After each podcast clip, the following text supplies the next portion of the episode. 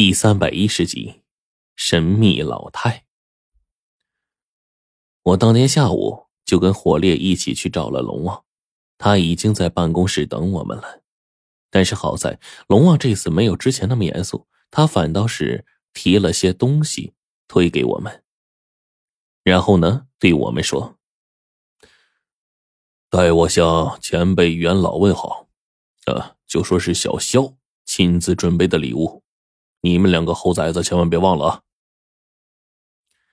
此刻呢，难得看到龙王不这么严肃了，顿时我还有点不适应，愣是盯着龙王看了好半天。顿时，龙王那张脸，然后又严肃了，盯着我的脸看什么？我的脸上有花吗？听到龙王的话，我顿时一愣，随后呢，摇了摇头。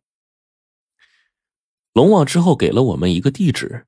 那上面有详细的地方所在，赫然，竟然是福建那边一座有名的名胜古迹。那位组织上的前辈元老，竟然隐居在那里。这会儿，龙王对我们说：“现在开始，放你们长假，你们可以随时出去玩，也不用担心假期问题，因为接下来冬至来临之前，你们几乎没有任务。”一听到龙王这话呀，我顿时心生欢喜。距离冬至还有一段时间呢，这段时间没任务的话，那我们还能多休息一阵子。同时呢，也可以理一理最近发生的事儿。此刻，我跟火烈兴冲冲的出门去准备行李。听说我们顺带要去武夷山玩一圈，顿时呢，就连白程程这丫头也吆喝着啊，要跟着一起去。只是这次的任务，我们是龙王派去的。加上白老爷子最近身体不方便，最终呢，白程程也只能留下来，一脸的不乐意，但是却没有办法。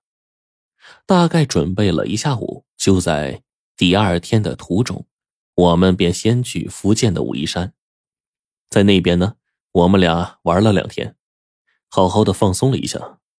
紧跟着，差不多快到时间了，我们接到通知，得知老太太终于有时间跟我们见上一面了。而直到这会儿，我跟火烈还在纳闷呢。火烈就问我说：“一百一十四岁的老太太，听说身体还挺健康的，然后知道咱们要见她，还让咱们等这么长时间。难道说这老太太因为咱们是小辈儿，所以在这摆谱？”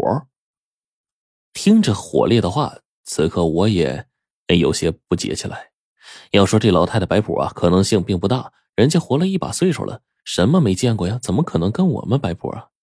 一想到这儿，我就对火烈说：“哎，咱们俩也别瞎猜了，见着不就完了？去了再说。”就这么着，辗转了四五个小时，我们在黄石山下的一间偏僻旅馆当中安了身。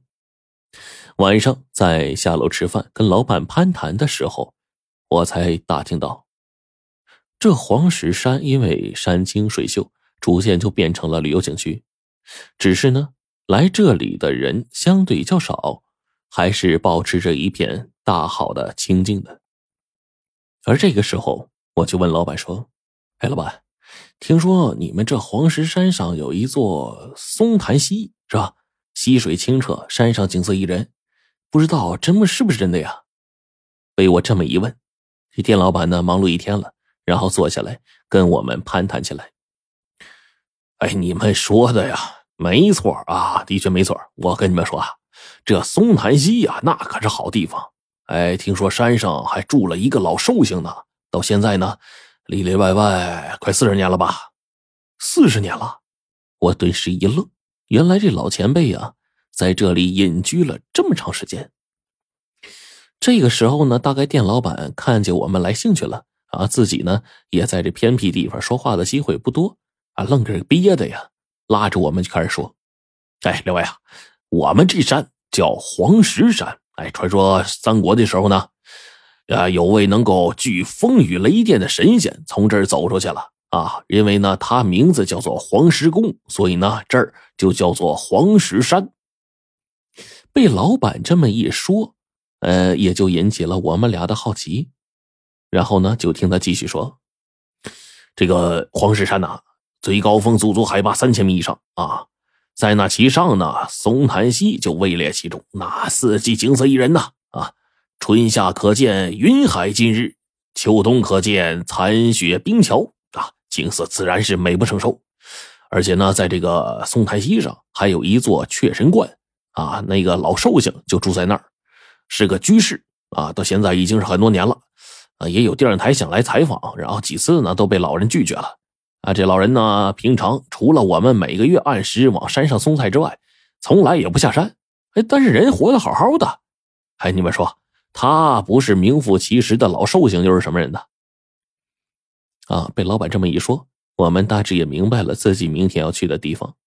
顿时啊，我们晚上早早的便休息了，然后在第二天凌晨五点来钟便往山上爬。好在这山虽然高，但是多以俊秀为主，并不险峻，也不难爬。等到我们到达山顶最后的主峰，见到那片松潭溪的时候，才刚刚七点半。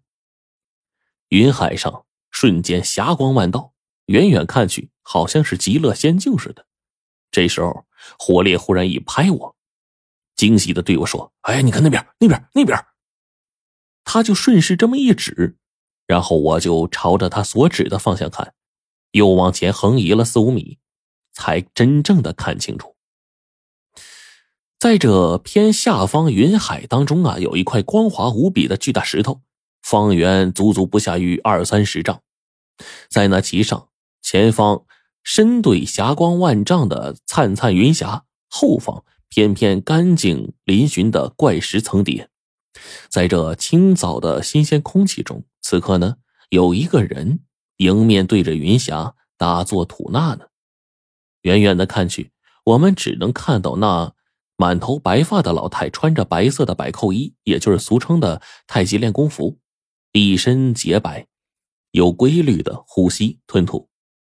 陈子，你看，火烈这会儿呢凑近了又看了看，而我却摇了摇头，示意火烈说：“哎，咱们先别动，等人家把事儿做完。”没成想，我们这一等就等到朝霞彻底升空，顿时天色大亮，太阳此刻照出来，当即是遍地金光啊！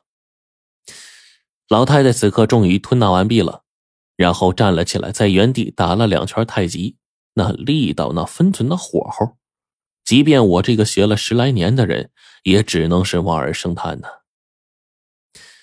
甚至呢，这老太太一手太极手法。比我师傅胡不传那个活了两百多岁的老家伙更加的精纯。